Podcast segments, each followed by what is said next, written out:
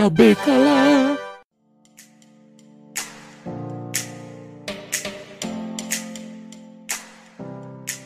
Bom dia, boa tarde, boa noite, queridos cubolins. Sejam bem-vindos a mais um cubículo do seu P3. E eu sou a Stephanie Vasconcelos. Estou muito bem acompanhada aqui dos queridos Tiago Batista. Olá, pessoal. E Diego Ramon. Olá, que tal? Hoje estou todo. Eu sou péssimo falando espanhol, né? Isso que eu tenho descendência espanhola, eu sou péssimo. Desculpem. Espanhol? Eu achei que tava falando francês.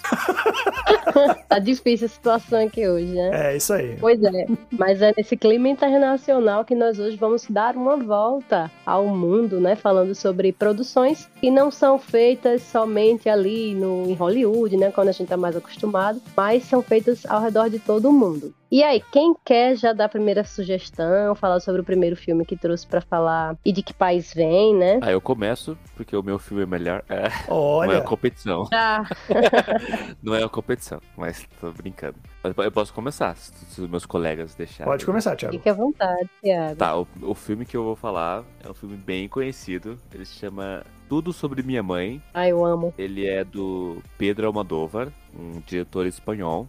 É um filme de 99. É um filme, assim, muito importante para a história do cinema. Se você vai estudar cinema, eles vão falar desse filme para você. Tipo, você vai ter que assistir, vai ter que fazer uma resenha, porque ele é um filme muito importante. Vou falar a sinopse rapidinho, rapidinho assim.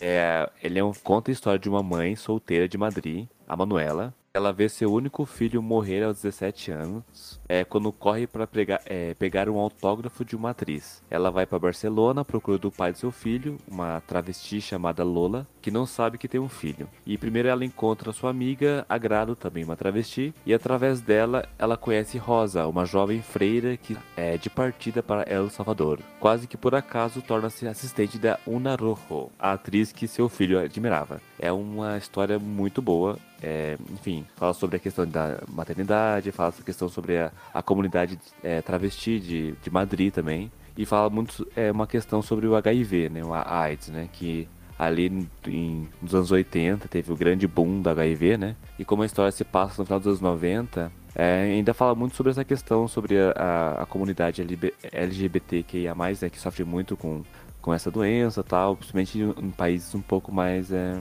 enfim, onde, onde, onde o pessoal não. É, me perdi. Desculpa, Diego, vai ser cortar essa final. Não. É.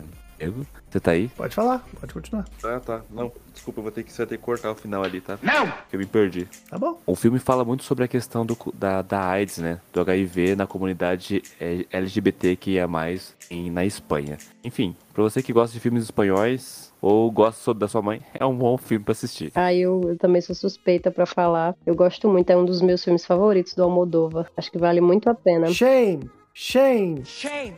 Shame mesmo, Diego, porque eu já lhe falei, porque você tem que assistir Almodóvar e você me ignorou completamente, apesar de viver me perturbando para ver Hamilton. Então vamos lá, né? Shame para você. Shame. Muito shame, porque isso, pra quem gosta de cinema, é cartilha, tipo. Desculpa. Tá no básico, pra Tá no básico. Tá bom, mas aí vamos te perdoar e deixar você falar sobre o filme que você quer falar, quer indicar aí. Diz de onde vem, qual que é. Então, eu quero indicar Hamilton. Tô brincando, tô brincando, tô brincando. É canadense?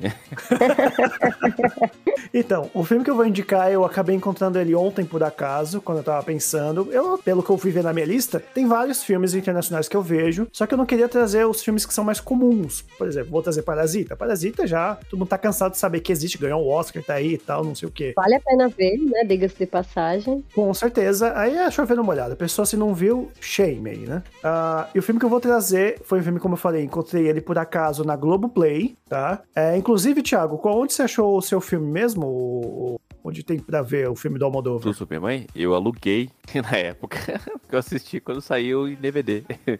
Mas eu, eu acho que tem no Prime Video. Na Prime?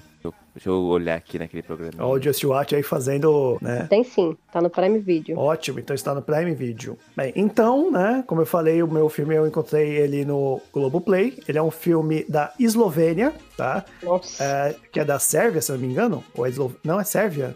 Acho que eu tô confundindo o país. É, Sérvia. É, Sérvia. Desculpem aí, ouvintes. Não. E ele se chama Panamá Eu falei eslovênio, depois eu falei que é um filme da, da Sérvia e o nome do filme é Panamá. Exatamente, é Panamá mesmo. É, quem for assistir vai fazer algum sentido quando você terminar o filme. Vou dar a sinopse agora, né? Jovan, né? Se escreve Jovan, mas lá J tem som de I. Ele começa a sair com uma garota chamada Maia, uma garota cujo comportamento misterioso o intriga. Fazendo uso das redes sociais, ele encontra indícios de que a jovem leva uma vida paralela. Esse episódio não vai ter spoilers, mas eu só queria só entrar num, num, consenso aqui, que assim, esse filme ele quase não tem críticas na internet, tentei procurar, não achei quase nada. O que eu achei é apenas comentários no site do Adoro Cinema, e as pessoas, tanto no Adoro Cinema quanto no site da Filmou, não gostaram do filme. Acharam um filme comum demais, simples, meio meh, a nota dele tá 2,3. Hum. Só que, na minha interpretação, assim, comecei achando o filme também meio meh, falei, ah, parece um filme de romance. Ele é tido como um romance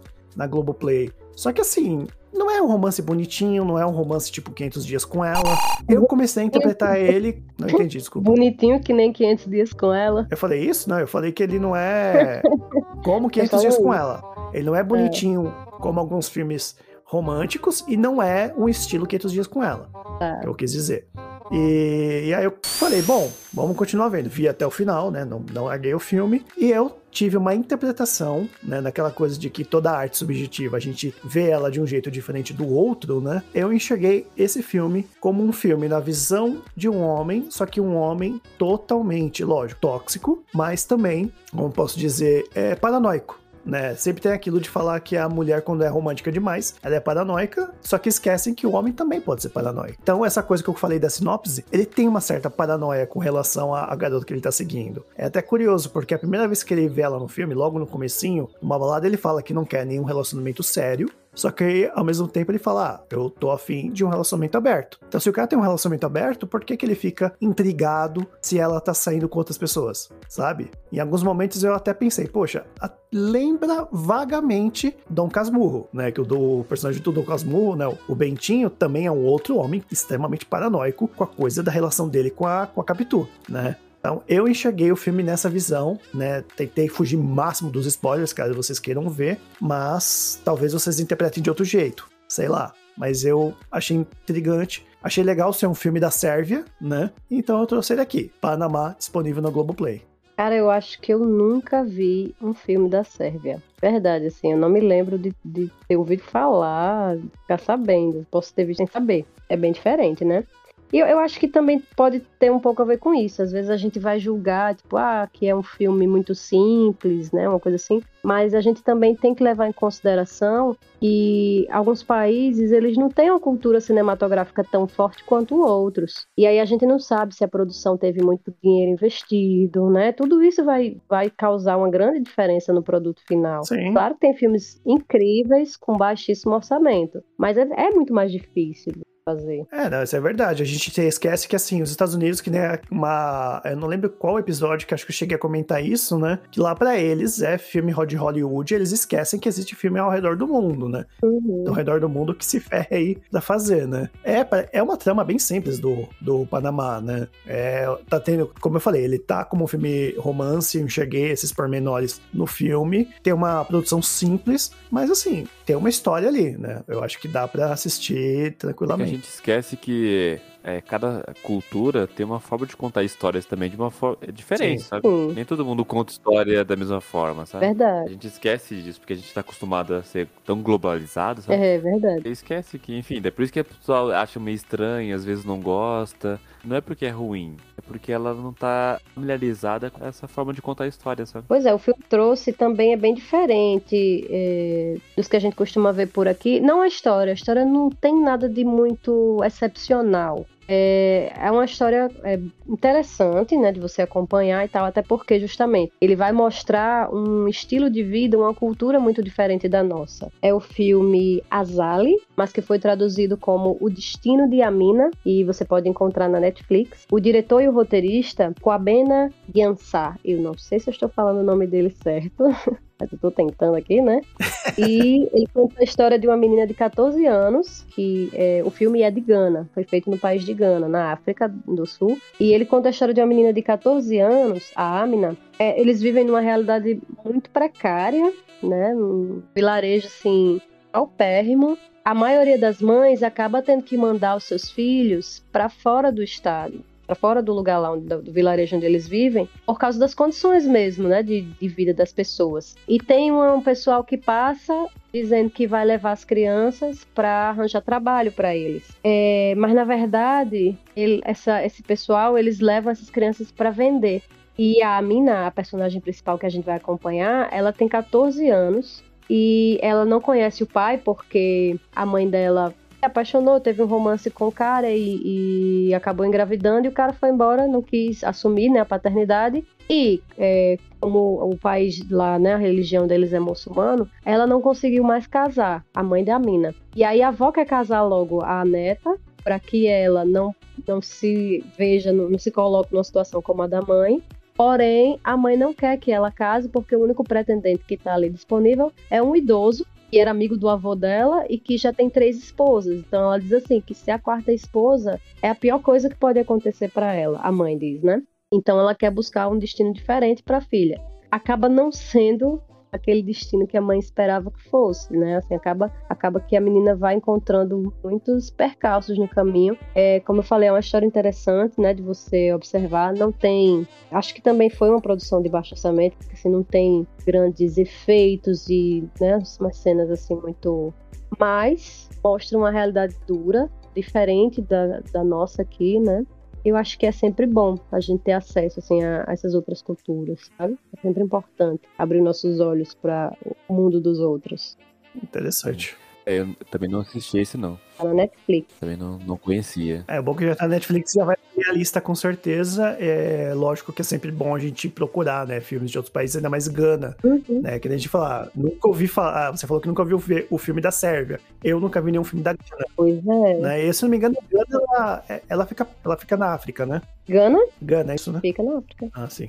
Então, é, Bem interessante, vai com certeza pra lista. É, tem, tem muito filme da Netflix bom saindo, né? Tem até um filme que é sobre uma menina skatista, né? Eu acho que é um país africano também, se eu não me engano. É. Eu fiquei bem curioso em ver também, ainda mais na época que a gente tem a, a fadinha aí no, no, skate brasileiro, né? Não, Diego, o filme Skate Girl se passa no interior da Índia e está disponível na Netflix e foi dirigido pela diretora Manjari Makiani. É, para você ver a importância que foi, né, assim, com a popularização dos streamings, essas leis de e que os streamings têm que ter conteúdo, porcentagem de conteúdo de todos os países, assim, acaba que favorece para a gente ter acesso a esse tipo de, de, conteúdo que a gente não teria alguns anos atrás. É verdade, sim, é verdade. Aqui em Curitiba, há muitos anos atrás, existia, tipo, locadora especializada em filme mais, uhum. assim, tipo, diferentão, sabe? Por aqui também. Você conseguia assistir um filme, um filme ou outro, assim, tal, alugando, né? Verdade. Mas é, era muito difícil o acesso, só tinha uma locadora na cidade inteira. Enfim, hoje hoje com o stream é realmente bem mais fácil você conseguir achar. É, até do Paulo Coelho, né? é mais fácil você conseguir achar alguns filmes mais é. diferentes e tudo mais. Verdade. Sim. Mas e aí, alguém tem mais alguma indicação? Thiago? Eu tenho mais uma indicação. Pode falar. Que eu vou, vou voltar pra minha. pra minha. É, como chama? Minha inspiração inicial de arte, que é a animação. Outra eu vez? vou indicar a animação, chama é, A Canção do Oceano ela é, é um filme da, da irlandesa, mas também junto com outros países ali, mas o diretor é da Irlanda, então, e o estúdio também, então vou dizer que ela é da, facilitar, da né? Irlanda. e a história da.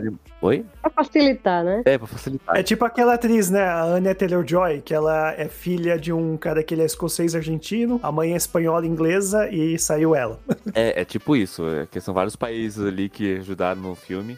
Ele é de 2015, né? E a sinopse é assim: após a morte da mãe, os dois irmãos são obrigados a se mudarem do farol de Mar, onde vivem com seu pai, para a casa da sua avó na cidade. E tudo muda completamente quando se descobre que a pequena Soarise é a última das Silks, criaturas que têm a capacidade de se transformar em focas. Tipo, meio a lenda das sereias, sabe? Uhum. E é um filme hum. muito bonito. Ele. de chorar, assim, tão bonito que ele é. Ele concorreu ao Oscar a animação. Um estúdio que tá cada vez melhor, assim. É, foi a primeira vez que eles concorreram ao Oscar então, e concorreram ano passado também com outro filme. Eles gostam muito de filmes que falam sobre lendas da região deles, sabe? Sobre elas. É do mesmo estúdio do, do Wolf Walkers? Isso, esse mesmo. Eles gostam de falar sobre fábulas, né? Então eles. É, essa fábula é muito boa, porque é sobre a, as sereias. Eu já vi essa história em outras. Enfim, outros tipos de animação. E sempre vale a pena. E você encontra ela é, na, no YouTube para alugar por R$ 9,90. Exato. Ou, com, ou comprar o filme, né? Pelo, é, a versão digital. Vale a pena, gente. É muito bonito mesmo. Ah, e se for a mesma animação do Wolf Walkers, é uma animação muito linda também. Sim, é bem bonita. É bem bonita. Toda feita é, à mão, né? Tipo, a, é, animação tradicional, né? Você faz lá quadro por quadro, depois pinta tudo no computador. Enfim, vale muito a pena, assim, é bem bonito. Azul. E aí, Diego, trouxe mais um? Eu vou trazer um que é uma produção francesa, só que de uma história bem conhecida, que é A Bela e a Fera ela é interpretada aí pela Lia Sedan, acho que é assim que fala o nome dela, né? Que fez aí Azul, a cor mais quente, fez aí o, um dos últimos 007, né? Hum. E ela até participou em jogo de videogame, como Death Stranding, né? Fazendo tanto atuação, dando a cara dela pro jogo, quanto a voz e a movimentação, né? E também tem aquele ator que fez Cisne Negro, sabe? O professor, que eu esqueci o nome dele agora. É o francês, ele sempre faz filme o francês é ele que faz os filmes americanos. Isso. E o francês chamam ele. Exatamente. e ele faz a Fera, né? E, e a Lia faz, lógico, né? A Bela. E até, é, eu até poderia dizer a sinopse, né? Como o tempo tá acabando, sinopse da Bela e Fera todo mundo conhece. Só que o que eu quero citar é que ele segue um pouco mais o conto original, aquela coisa dela ter né, mais irmãs, não só as poucas irmãs que ela tem. E ele é bem mais assim, até sombrio em certas partes do, do, do filme. Não tão alegre que nem a Disney. E eu sempre quis ver essa versão, porque a Bela e Fera é uma história francesa. E os franceses têm o jeito deles de contar a história, assim como o Thiago falou, né? Vocês chegaram a ver esse filme, ele tá disponível na Netflix Fantástico. também. Eu vi, mas eu vou ser sincero, nem lembro. eu assisti sim. Eu acho que eu vi também, mas também não lembro exatamente. Mas é porque acho que a gente que viu muito as animações quando criança, a gente acaba associando, né? E aí eu não consigo me lembrar das diferenças entre a história da animação e a do filme, enfim. É isso. E aí foi interessante. Ainda mais eu vi esse filme depois de assistir o Azul a Cor Mais Quente, que daria um outro cubo aqui só para falar do, dos problemas que esse filme teve, né? É. Mas por conta de, de ter esse filme, acabei conhecendo o trabalho dela e aí fui, né, atrás de assistir A Bela e a Fera. E tem outro filme que eu vou indicar rapidinho, que eu acho maravilhoso. Quando eu assisti, assim, eu fiquei apaixonada já faz um tempo, né? Um filme de 2009, que é El Secreto de tus Ojos, ou O Segredo dos Seus Olhos, como foi traduzido né, para o português, que foi dirigido por, por Juan José Campanella e é baseado num livro, La Pregunta de tus Ojos, de Eduardo Sacheri. E aí o Sacheri escreveu o roteiro junto com Campanella, né, que dirigiu o filme, e é um filme, assim, premiadíssimo, ganhou o Oscar de 2010, ganhou o prêmio Goya, enfim, uma série de prêmios. Tem, assim, uma dinâmica maravilhosa. A atuação do Ricardo Darim, impecável nesse filme. Eu super recomendo, acho maravilhoso. Muito legal. E você, Thiago, tem alguma coisa para indicar aos 45 do segundo tempo? Já indiquei dois. Já? já? Não tem mais nenhum? Não. ah, não, peraí, peraí, eu quero falar uma coisa. Eu esqueci falar. de falar que tudo sobre Minha Mãe ganhou o Oscar de melhor filme em 2002. Em 2000, em 2000 na verdade, né? Melhor filme estrangeiro? E, melhor filme estrangeiro, aham. O Globo de Ouro. Melhor filme estrangeiro. O Globo de Ouro e o Oscar eles ganharam. Aí, ó, super premiado. Eu também. Eu vou trazer então o meu último da minha lista, né? Vou copiar a Stephanie porque o meu filme também é, é, também é espanhol e também tem Orros. Mas esse é argentino, hein? O Segredo desses Orros é argentino. Ah, tá. É, eu eu não sabia dessa. Mas bom, tá a língua parecida aí, né? O meu é espanhol, que se chama Abra los Ojos. Tem disponível apenas para aluguel, né, no, no, no, Prime Video, ou, né, na biblioteca do Paulo Coelho. E César, né, um rapaz de 25 anos, tinha tudo, uma carreira, sucesso, carros, né, carros caros, uma casa, era solteiro, e, né, ele sempre teve as mulheres mais lindas, né, que ele teria à sua disposição. De repente, ele é jogado em um estranho mistério psicológico depois de um acidente de carro que lhe deixa o rosto cicatrizado e o coloca na prisão. Vocês repararam que tem uma trama parecida com outro filme? Sim. É mesmo. Não, não reparou, Stephanie? Não, não reparei. Esse filme espanhol, ele foi, ele teve um, uma versão americana chamada, uma versão americana, na verdade, uma adaptação chamada Vanilla Sky. Ah, sim. Vanilla Tom, Sky, eu vi. Com Tom Cruise e, e, conscientemente, teve aí a Penelope Cruz, que também fez esse filme original, Abra los Ojos, hum. né? Ela também esteve representando aí seu papel na versão americana. É um filme que eu vi quando eu tava com DirecTV ainda. Eu, na verdade, eu não peguei ele do começo, eu tinha acabado de acordar. Meu pai tava assistindo, eu comecei a assistir com ele ali do antes da, da metade pro final. E eu achei muito legal a trama, né? Ficou na minha mente. Até hoje eu lembro de tudo, assim. Então é o. E Penelope Cruz, que é aí uma das favoritinhas do Almodóvar, né? Exatamente. Sim, é, é, a musa dele. Todo diretor tem uma, né? Diretor Ou um muso. Tá bom de algum Mas... diretor me, me adotar como um muso. pra mim é isso, gente. Eu também fechei minha lista aqui. Então tá bom por hoje, né? Vamos ficando por aqui. A nossa volta ao mundo apenas começou. A gente pode voltar e passar por mais outros países, caso vocês gostem desse conteúdo e tenham interesse. Então não deixem de comentar com a gente nas nossas redes sociais, que são quais, Diego? É tudo arroba podcast ao cubo, Facebook, Twitter, Instagram. Entra lá, segue a gente. Na nossa bio vai ter o nosso link para todos os agregadores onde esse episódio vai ser lançado, seja Spotify, Deezer, iTunes, no próprio Anchor, yada, yada, yada. E fique à vontade para mandar mensagem, inclusive sugerir conteúdos que vocês achem interessantes que a gente aborde aqui, porque a gente vai adorar esse diálogo com vocês. Ai meu Deus, vocês do podcast ao cubo esquecem de avisar as coisas? Ai tenho eu de vir, aqui na pós-produção avisar. Pois bem, queridos cubolins, não esqueçam de ir lá no app do Spotify e dar 5 estrelas para a gente e assim ajudar o podcast a se tornar relevante, ajudando na divulgação. Então é isso, vamos ficando por aqui. Cheiro no olho e até a próxima. Tchau, tchau, hermanos. Tchau.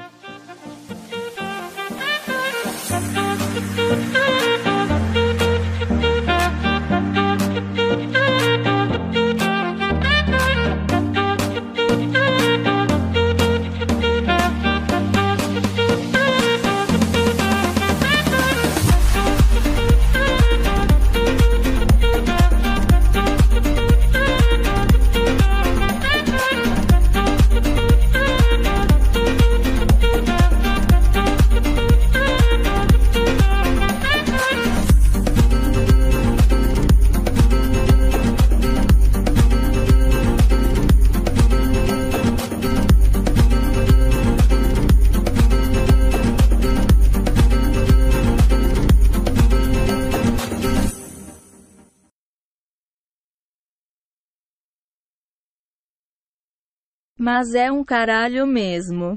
Não ganho o suficiente para isso. Este podcast foi editado por Ramon Produções e Multimídia.